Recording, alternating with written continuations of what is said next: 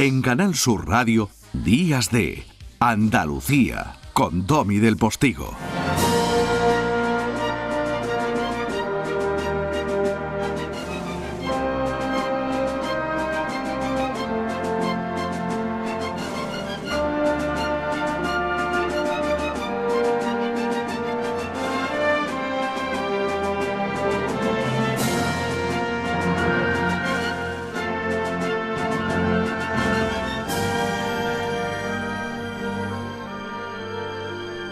Y hoy hablaremos de música andaluza, hablaremos eh, de historia, hablaremos mm, de amistad, hablaremos de Lorca, por supuesto hablaremos de educación y vamos a hablar ya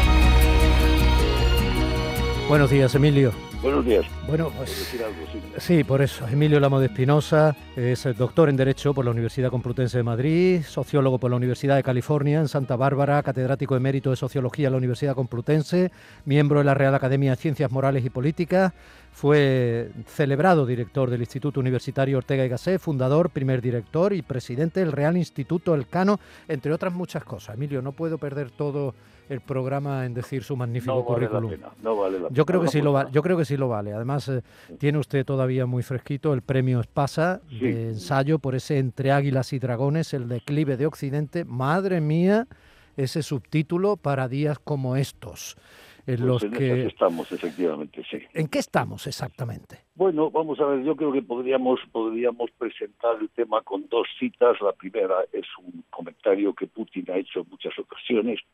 Eh, la caída de la URSS, ha dicho Putin, fue la mayor catástrofe geopolítica del siglo, del siglo XX y está tratando de, de restablecer la situación previa al 97. Y la segunda cita sería un comentario que hizo Obama cuando señaló que Rusia era una potencia regional y no una potencia global. Un comentario que a Putin le cayó como, sí, horriblemente y lo que está tratando justamente es de demostrar lo contrario, aunque eh, sigue siendo, a pesar de todo, una potencia regional, lo que pasa es que es una potencia regional en nuestra región. Y evidentemente está en este momento lanzando una ofensiva que nos retrotrae a los peores días de 1939. Muy preocupante. O sea, cuando se habla de que esto puede tener un parangón con Hitler cuando se anexionó los Sudetes y, y luego ya siguió invadiendo parte de Europa, ¿existe ese parangón a pesar de la diferencia de contexto?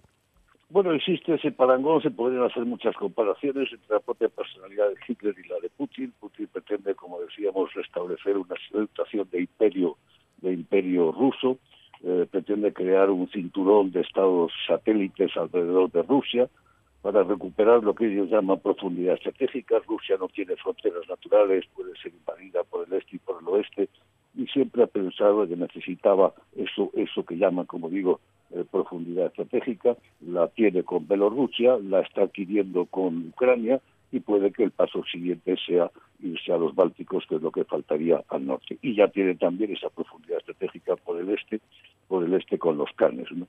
De modo que sí, está, está en ese sentido restableciendo una política de seguridad que ellos creen necesitar porque nadie les ataca y nadie les amenaza. Son ellos los que amenazan. El doble lenguaje con el que está justificando la invasión de Ucrania, que es lo que es una invasión en toda regla de un país soberano, es verdaderamente de, de chiste, ¿no? Lo que nos dice es que ha enviado tropas de mantenimiento de paz para desmilitarizar Ucrania. Es justamente el double talk or, or, orwelliano que dice que dice lo contrario lo contrario de lo que es y que empieza a, hacer, hacer aparecer a Putin como una especie de caricatura de un malo de un malo de película de James Bond pero es un hombre eh, extremadamente peligroso en este momento sí no sabemos las guerras siempre se sabe cómo empiezan pero nunca se sabe cómo terminan. Vamos a ver, hasta este momento eh, se podía pensar por parte de algunos, y, no de manera absurda, que cada vez que Estados Unidos decía una fecha en que Putin iba a invadir, porque no quiero decir Rusia, quiero decir porque somos eh, muchas veces objetos o sujetos en función de la calidad democrática de un país de quien nos gobierna, ¿vale? De las decisiones de quien nos gobierna. Entonces, cuando decía una y otra vez Biden que Putin iba a invadir este día, no, bueno, pero va a ser este día, se podía pensar que era una estrategia de Estados Unidos con ganas de guerra. Entonces, esto digamos que explica que no era eso, explica que efectivamente Putin quería invadir y punto. Bueno, es evidente, yo creo que desde hace ya semanas, por utilizar una frase de Sánchez Ferlosio, la flecha había salido del arco y ya no, no iba a parar hasta llegar a su objetivo. Quiero decir que cuando tú movilizas un ejército de 190.000 o 200.000 hombres, es evidente que lo estás utilizando para algo y eso no lo puedes desmovilizar así como así. De modo que sí, todos esperábamos una eh, acción militar violenta e importante ciertamente no tanto. No esperábamos una invasión en toda regla de Ucrania, que es lo que está en este momento desarrollándose.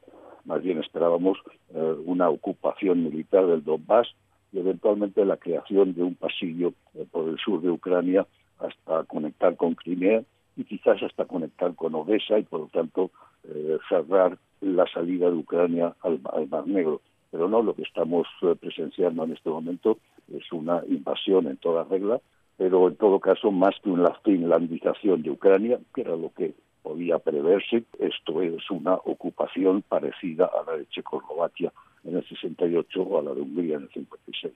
Bueno, voy a hacer una serie de apreciaciones que probablemente sean singularmente torpes, pero sus respuestas me las irán enderezando. Yo estoy abriendo este programa desde Andalucía. ¿Tiene sentido? Quiero decir, ¿nos importa esto a los andaluces? Nos importa a todos.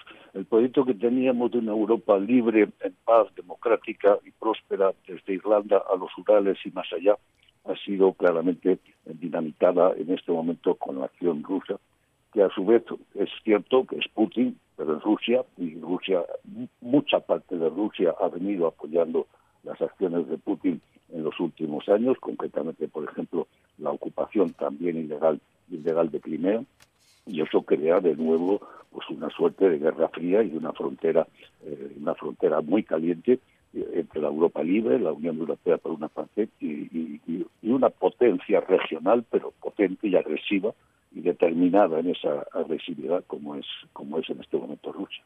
Claro que nos afecta mucho. Sí, una segunda apreciación. Aunque estemos todos en la OTAN o en la NATO, me da igual, ¿son los mismos los intereses en este sentido de Europa que los de Estados Unidos?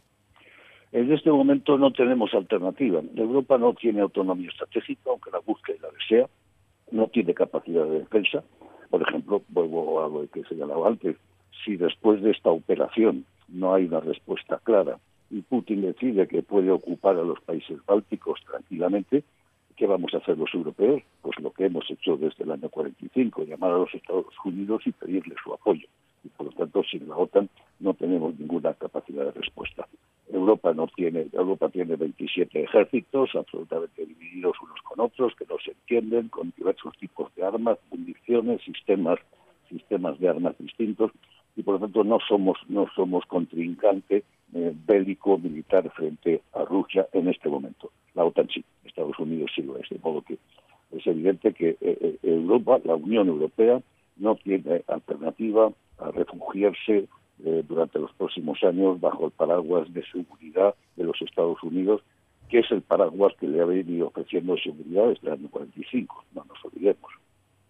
Maduro está con Putin, Trump está con Putin. ¿Cómo se come todo esto? Bueno, ahí hay todo tipo de piruetas y de juegos, ¿no? China, por ejemplo, que es lo relevante, está a medias. Está a medias y no acaba, eh, no está con Estados Unidos, pero tampoco acaba de estar con Putin y eso es más, más importante a estos efectos.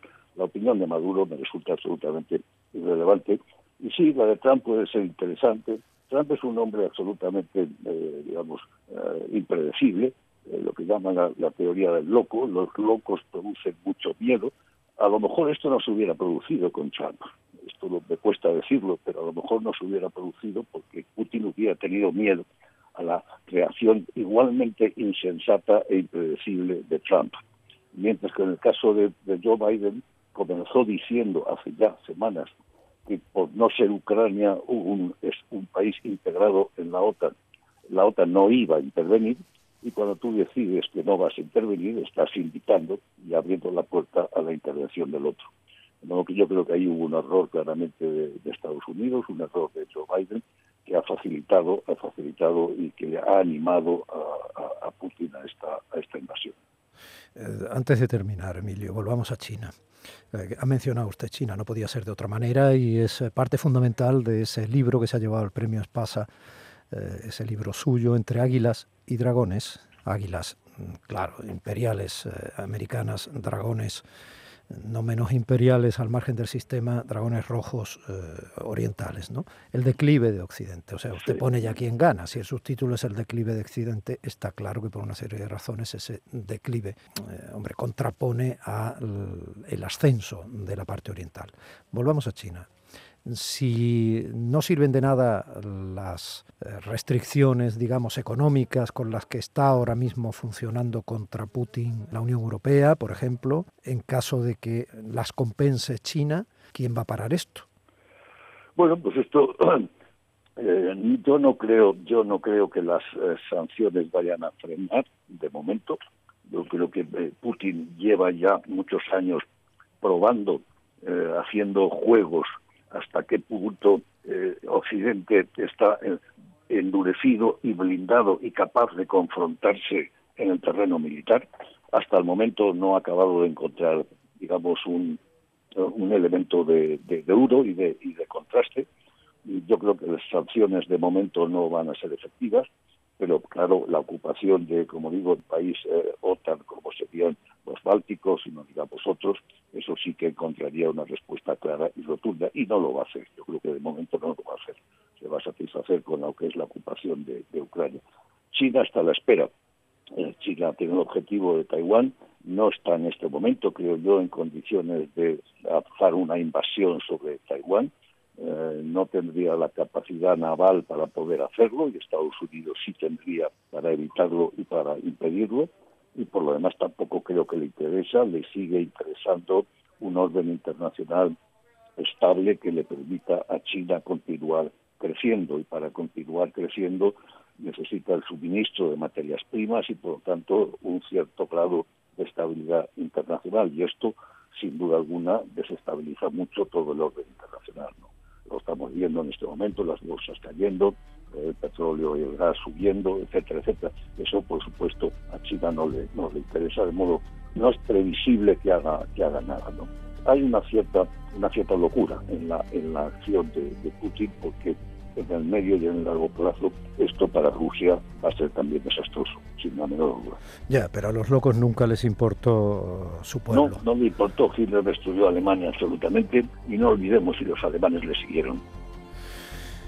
Emilio Lamo de Espinosa, probablemente le moleste en otra ocasión. Estoy aprovechándome de su generosidad, de la perspicacia de su punto de vista y de lo que nos hace reflexionar, su capacidad, su conocimiento. Un abrazo muy grande, seguimos a la espera, claro. Pues muchas gracias, muchas gracias a. Hasta otra.